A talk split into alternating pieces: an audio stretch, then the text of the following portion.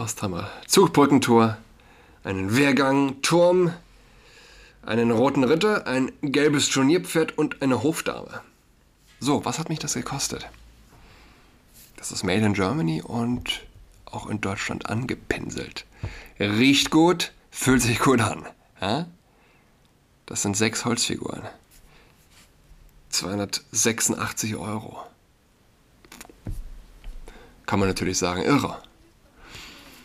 Aber wie viel Geld investiert man, gibt man aus für Plastik, Schrott, made in China, den man sich über Amazon bestellt, der nur depressiv macht, in der Ecke liegt und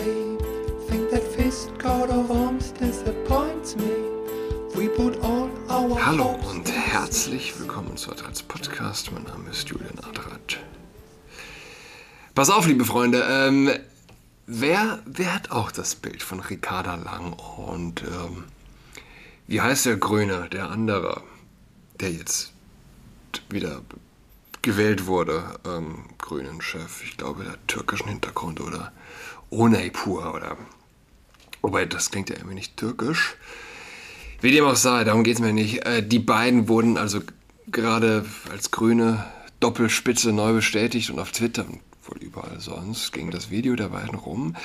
Sie halten einander im Arm ähm, und freuen sich über die Wiederwahl. Und mir geht es gar nicht darum, irgendwie persönlich an irgendeinem Menschen was rumzukritisieren. Das Bild äh, ist schlicht so abgrundtief hässlich. Ja, also ein, ein dicker Mensch ist ein dicker Mensch ist ein dicker Mensch. Und wer wollte da was dagegen sagen? Aber es, es gibt, äh, ja, es, es, gibt dicke, es gibt dünne Menschen und glücklich der, der ansetzen kann. Ja, es gibt dünne Menschen, die können nicht mal zunehmen. Und wer isst und ansetzen kann, der ist doch nur gesund. Ein Körper, der in der Lage ist, sich ein Polster zu verschaffen, zeigt ja letztlich nur, dass er lebenstauglich ist. Katastrophentauglich. Und ähm, ich, sag, ich sag sogar noch was ähm, drüber hinaus. Ich, ich bewundere Dicke bis zu einem gewissen Grad, denn, denn sie machen unentwegt Sport. Man fragt sich ja, Warum verrecken die wirklich Fetten? Nicht augenblicklich. Dauernd hört man, wie, wie ungesund das alles ist, ja, und wie verfettet die Adern und verkalkt und verfettet die Herzen und weiß nicht was. Und ähm, ja, schnauft bei jedem Schritt. Wie kann der weiterleben? Er macht ja nicht einmal Sport, heißt es. Aber da sind wir ja gerade beim springenden Punkt. Der Fette macht unentwegt Sport. Er hat ein Sportlerherz. Je fetter er ist, desto mehr muss sich sein Herz anstrengen. Auf dem Weg zum Klo, auf dem Weg zum Auto, auf dem Weg die Treppe hoch. Alles, alles wird zum Sport. Deshalb stirbt der Fette nicht, weil seine Pumpe ganz gewaltig pumpen muss. Wäre ein Fetter einfach nur fett und müsste seine Pumpe nicht pumpen, um seine Fettheit zu bewegen, ja, dann würde er sofort nur sozusagen die negativen Begleiterscheinungen erleben. Aber er hat ja auch die positiven, denn er muss eine Menge Masse umherschleppen. Ähm, so, und jetzt, jetzt habe ich das Video zweimal gesehen und beim ersten Mal dazwischen lagen ein paar Tage. Ich ahnte beim ersten Mal, dass da doch irgendwas vielleicht in Richtung Brüste bemerkenswert wäre. Ich machte mir aber nicht die Mühe, da weiter hinzuschauen. Und äh, irgendwie hat es mich dann beim zweiten Mal doch irgendwie gepackt. Im Sinne von, ist das wirklich, ist das wirklich wahr? Ist es wirklich das, was der Breslauer Berg anbetet? So ein bisschen meine ähm, unter, unterschwellige Frage. Ist es das, was die meisten Menschen, mit denen ich Umgang habe, gewählt haben? Denn ähm, es stimmt wirklich. Äh, die, die gute Frau trägt keinen BH. Und ähm, mir wäre das ja auch an sich sofort aufgefallen, aber bei eben dermaßen brutaler Fettheit bedeutet das auch für Brüste, dass die Nippeln äh, südwärts, nach Boden weisen. Zumindest nicht mal in die Horizontale gehen oder gar in die Höhe. Kein Bindegewebe der Welt hält Nippel bei diesem Gewicht noch aufrecht. Ähm, deshalb ja, deshalb muss man auch genau hinschauen, um es denn überhaupt sicher sagen zu können. Äh, sorry. Ähm, ja, also, deshalb muss man genau hinschauen, ja, um sich von der Behaarlosigkeit denn tatsächlich überzeugen zu können. Was ich für diesen Podcast alles opfere. Dafür, dafür gibt es keine Beschreibung. Ihr seid mir was schuldig. Ihr seid mir was schuldig. Ricarda Lang trägt wirklich keinen BH. Und diese gewaltigen, teigigen Fladen liegen da unter der blauen Bluse, ja, wie Kühe unter einem blauen Himmel, friedlich weidend. Ja, ziemlich krass. Weil das erreicht eben ein Level an ästhetischem, wenn nicht Selbsthass, so doch schwerem äh, ästhetischem Analphabetismus, wenn man so will. Und warum ist das so krass? Weil es ist deshalb so krass, weil das Besondere an Schönheit ist ja, dass Schönheit universell ist. Nicht nur Schönheit an sich, sondern auch ihr, das Verständnis für Schönheit. Der Fette versteht Schönheit, er versteht Ästhetik um keinen Deut weniger als der Dünne. Der hässliche Mensch versteht Schönheit um keinen Deut weniger als der Schöne. Und das ist ja letztlich dann die Frage, ist der grünen Wähler hier die, die groteske Ausnahme? Versteckt dahinter sich hinter einer ja, gut aussehenden Annalena Baerbock oder einem Fashion Robert? Ich habe vor Jahren mal eine Studie gehört, äh, das gilt als soziologische Realität, unbestrittene soziologische Realität, wobei mittlerweile wäre ich mir doch nicht mehr sicher. Jedenfalls, es wurde gesagt, 10% an der Gesellschaft, die sind immer extrem. Ja, die kannst du nicht eingliedern, die wählen extrem. Damals ging es natürlich um ähm, Rechtswählen. Und daran musste ich wieder denken. Die Grünen, die haben jetzt bei der letzten Umfrage noch 12% gehabt. 12%, die, die extrem sind. Offensichtlich, die nicht mehr mit rationalen Argumenten einzuholen sind, weder mit ökonomischen Argumenten noch mit so, äh, sozial-kulturellen, Stichwort Gendern, Stichwort Transgenderismus, Stichwort Homokult. Aber nicht einmal mehr mit ähm, eben mit Ästhetik, die letztlich nichts anderes ist als biologische Rationalität. Und Stichwort Gendern. Gestern kam die Meldung. Moment. Schnell nochmal reinschauen. Ja. Anti-Gender-Befehl beim Tagesspiegel wegen Abokündigungen. Das Experiment ging nach hinten los. Der Tagesspiegel, berichtet die Bildzeitung, kassierte die Gendersprache wieder ein. In der Printausgabe heißt es künftig wieder Politiker statt Politiker innen. Sternchen und Doppelpunkt sind abgeschafft. Nach Bildinformationen informierte die Zeitung am Montagmorgen ihre Mitarbeiter in einem Rundschreiben über die Entscheidung. Hintergrund des Schritts, die Gendersprache sei eine, einer der Megagründe für Beschwerden und Print-Abo-Kündigungen gewesen, heißt das aus der Redaktion. Übrigens habe auch ich ich glaube, es war Samstag, hat mich ein Kündigungsrausch befallen. Ich habe Netflix gekündigt, ich habe die New York Times gekündigt, ich habe auch die Junge Freiheit gekündigt, ich habe RTL Plus gekündigt, ich habe Bild Plus gekündigt. Was habe ich noch gekündigt? Ähm, irgendwas war es noch. Das heißt nicht, dass ich jetzt abolos bin, im Gegenteil, aber ich habe einfach mal einige Sachen gekündigt. Nur 18% sind für das Gendern. Jetzt die Wende nach Bildinformationen, stellt die Tagesspiegelführung fest, dass unter der Gendersprache auch die Klarheit leidet. Auch die Klarheit. Dazu die Abokündigungen. Bis auf wenige Ausnahmen soll in der gedruckten Zeitung deshalb künftig auf das Gendern verzichtet werden. Ich würde empfehlen, es komplett zu unterlassen. Die Online-Berichterstattung ist von diesem Schritt vorerst nicht betroffen. Na dann, wünschen wir dem Tagesspiegel alles Gute. und beobachten weiterhin.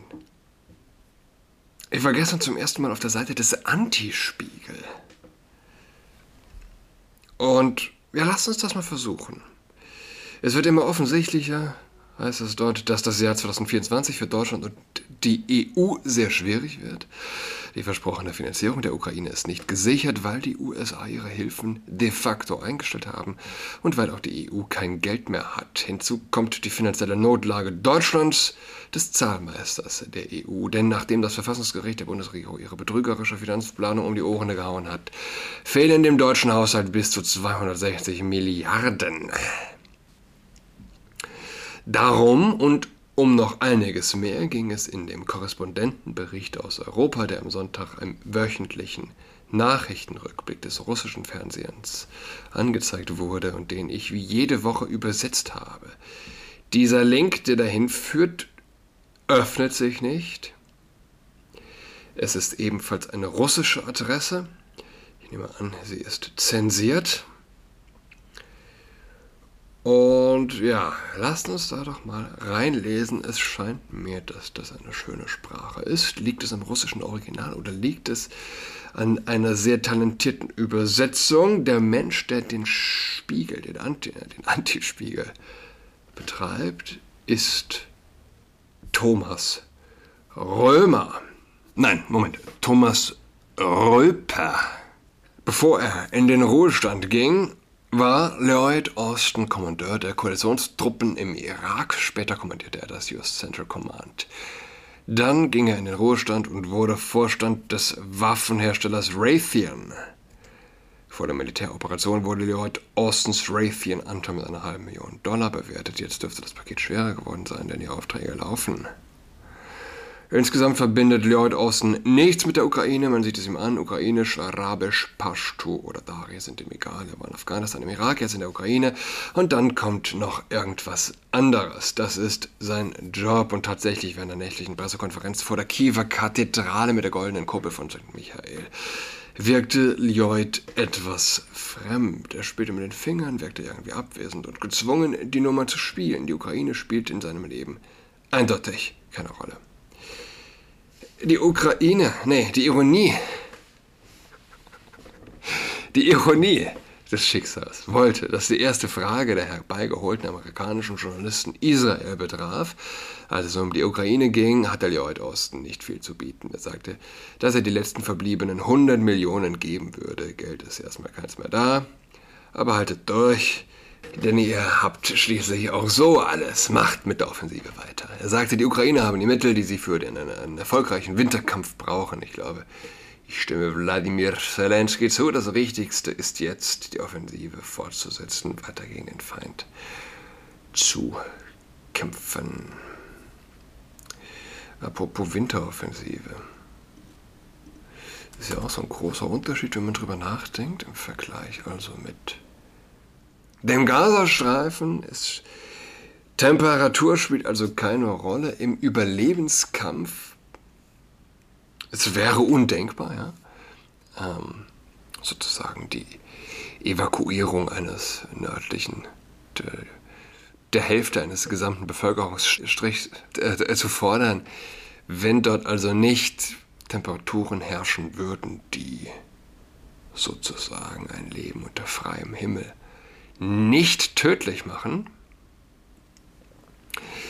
Ein anderer Gedanke, der mir kam, bevor ich es vergesse, man sieht diese schrecklichen Bilder, diese schrecklichen Bilder von toten Kindern und verschütteten Kindern und Vätern, in der Regel Väter, die also ihre toten Kinder weinend im Arm halten, weinend streicheln und an sich drücken. Man hört, es, es, es ist ein Krieg ohne Vergewaltigung. Das, was ich habe, das habe ich bisher nirgendwo gelesen. Es ist kein normaler Krieg. Es ist sozusagen, so pervers das klingen mag, aber es ist der sauberste Krieg, den man sich letztlich vorstellen kann, unter dem Gesichtspunkt, dass Vergewaltigungen zu jedem Krieg dazugehören, sozusagen wie das Amen in der Kirche. Nein, hat es bisher nicht gegeben. Und da fragt man sich, tatsächlich, was, was hat die Männer, was hat die Väter dazu gebracht, mit ihren Kindern in der gefährlichen Zone zu, blei äh, zu bleiben? Vielleicht ist das zu verkürzt jetzt gefragt. Aber was ich festhalten will, es gibt keine Vergewaltigungen und es gibt keine Frauen, die um ihre Kinder trauern. Also die sind alle, wie es scheint, in Sicherheit. Fragt man sich, wenn die Frauen in Sicherheit sind, warum nicht auch die Kinder? Einfach mal nur als Gedankenspiel, das mir so kam. Lloyd Austin sah in Kiew so erbärmlich aus, wie ein hilfloser 1,85 Meter großer Eber aussehen kann. Natürlich hätte er gute Nachrichten gerne nach Kiew gebracht und aus Kiew gute Nachrichten bekommen, aber beides gibt es nicht. Ihm bleibt nur allgemeine Erklärungen wie diese abzugeben. Die Ukraine ist von großer Bedeutung. Was hier geschieht, ist von großer Bedeutung nicht für die Ukraine, nicht nur für die Ukraine, sondern für die ganze Welt. Es geht um eine regelbasierte internationale Ordnung. Zelensky überschlief diese Worte und am nächsten Tag tauchte der deutsche Verteidigungsminister Boris Pistorius in Kiew auf. Bei seinem Besuch in Kiew versprach Bundesverteidigungsminister Boris Pistorius der Ukraine neue Waffensysteme aus Deutschland im Gesamtwert von mehr als 1,3 Milliarden Euro. Nun, zumindest eine Milliarde, nicht die amerikanischen 100 Millionen, aber Versprechen bedeutet nicht zwangsläufig heiraten. Die Deutschen haben erstmal ein Loch von 260 Milliarden Euro im Staatshaushalt. Es ist kein Geld da. Und das, obwohl Deutschland der Ukraine zuvor acht Iris-T-Boden-Luftraketensysteme versprochen hat, aber nur drei geliefert. Jetzt hat Pistorius vier weitere versprochen, aber die ersten davon kommen bis Ende des nächsten Jahres, die restlichen erst 2025. Die Ukraine verlangt seit Monaten Taurus-Raketen aus Deutschland, die eine Reichweite von 500 Kilometern haben, aber Pistorius sagt in Kiew, es gibt keine neuen Informationen über die Taurus.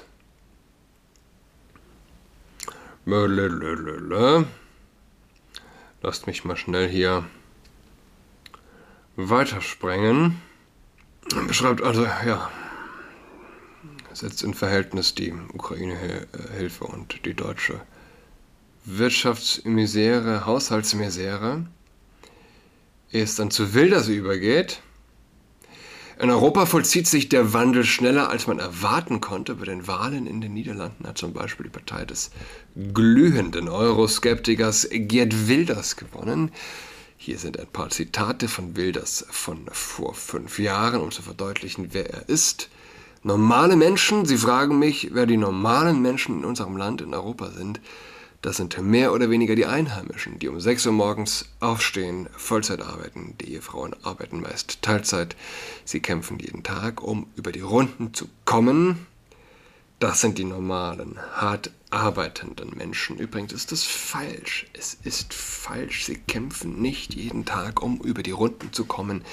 Sie kämpfen jeden Tag, um die Schmarotzer zu finanzieren. Ja?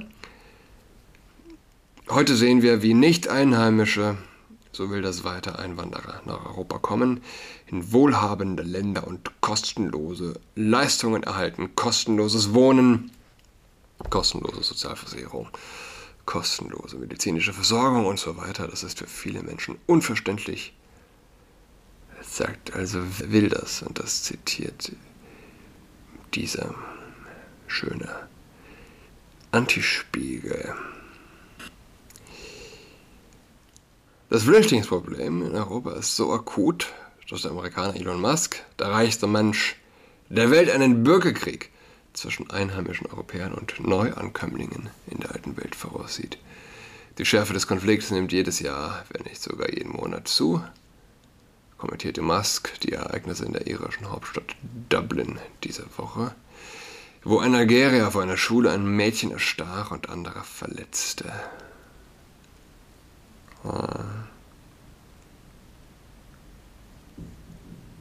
Ja. Und so weiter und so fort.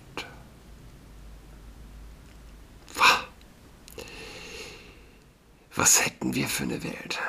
Was hätten wir für eine Welt? Hätte man nicht jahrzehntelang diesen Irrsinn dieser ungehinderten Zuwanderung gefahren. Wir würden trotzdem wahrscheinlich gendern. Das ist das Traurige an der Sache. Wir hätten trotzdem das Selbstbestimmungs... Hätten wir es? Hätten wir es? Vielleicht nicht. Ich weiß es nicht. Was wäre gewesen, es hätte während der Corona-Krise, es wären Deutsche gewesen, überall, die vor den Supermärkten Türsteher gespielt haben. Was wäre das für eine Welt? Wenn ja, auf allen Baustellen Deutsche arbeiten würden. Vielleicht gäbe es weniger Baustellen, ja, bestimmt, wer weiß. Wer weiß. Aber hm, so einfach ist es nicht. Wir haben, ähm, der Flughafen wurde wie viel? 14 Jahre lang gebaut? Was wäre mit Gorilla ohne die, sind ja oft Pakistanis, Inder, die also diese Lieferdienste befahr, äh, ja, bedienen. Was wäre ohne die Uber-Fahrer, die Taxifahrer? Schwierig zu sagen, nicht wahr?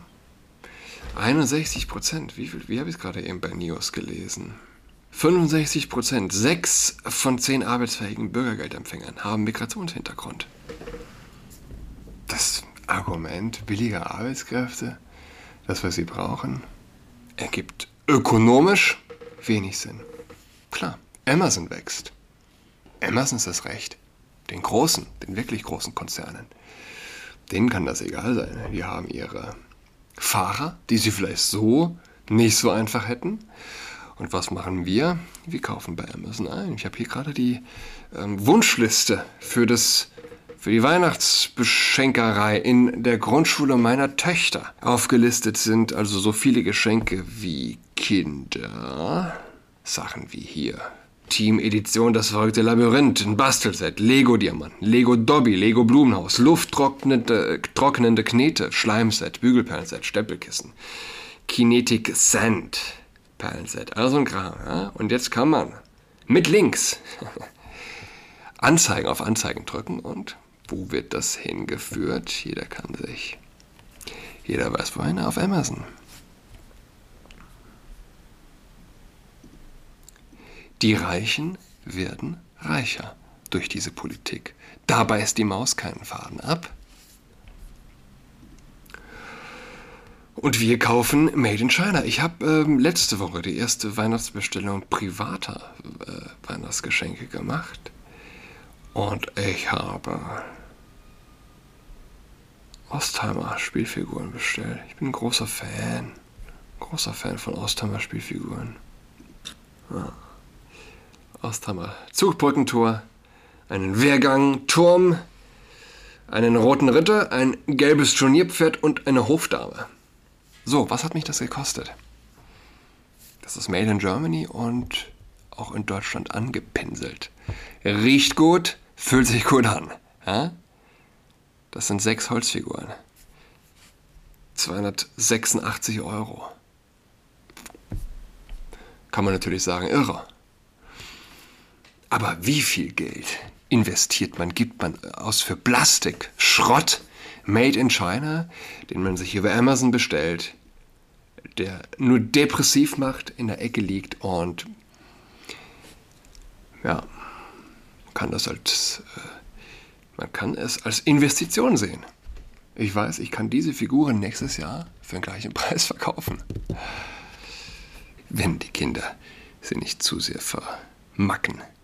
Vielleicht würden wir alle mehr Ostheimer-Figuren kaufen, hätten wir nicht den Globalisten unser Land überlassen.